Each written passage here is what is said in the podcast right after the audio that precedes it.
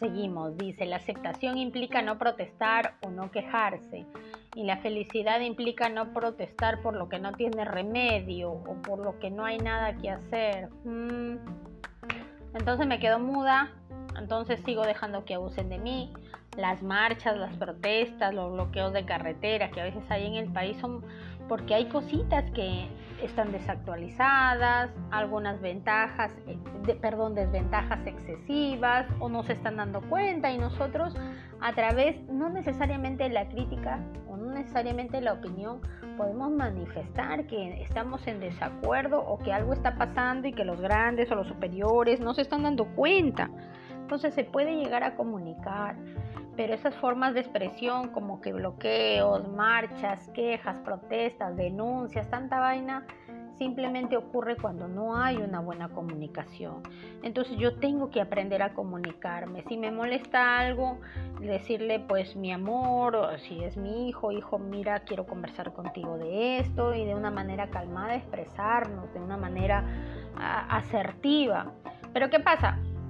Empiezo a tirar las cosas cuando hago las cosas o pongo mi carota, o pongo mi jetota, y vienen, ¿qué tiene? Nada.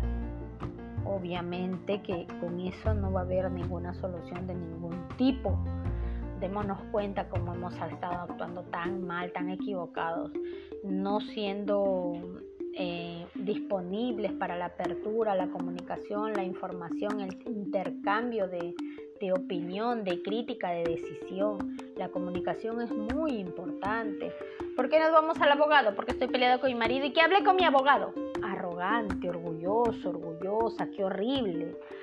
Yo siempre he dicho de que los que tratan con abogados así es porque hay gente que no sabe comunicarse.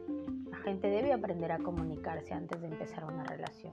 E incluso comunicarnos con nosotras mismas o nosotros mismos aprender a comunicarnos con nosotros mismos, darme cuenta qué me gusta, qué no me gusta. Si yo no me conozco a mí mismo, no voy a poder comunicarme ni conocer a los demás.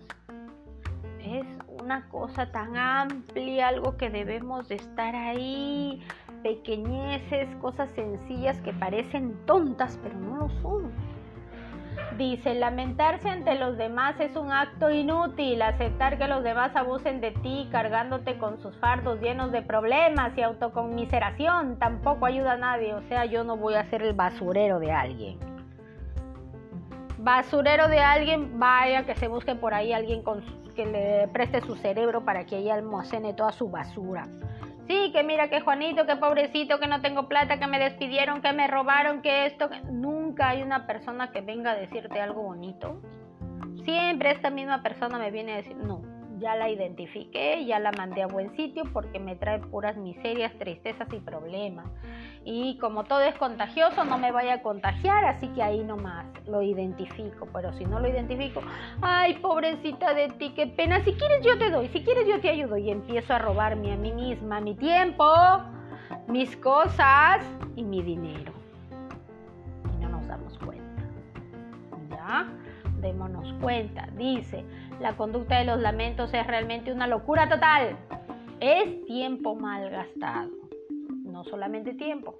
Ya en esa comunicación se perdió tiempo, se perdió plata, se perdió, se perdió víveres, se perdió algo, se perdió.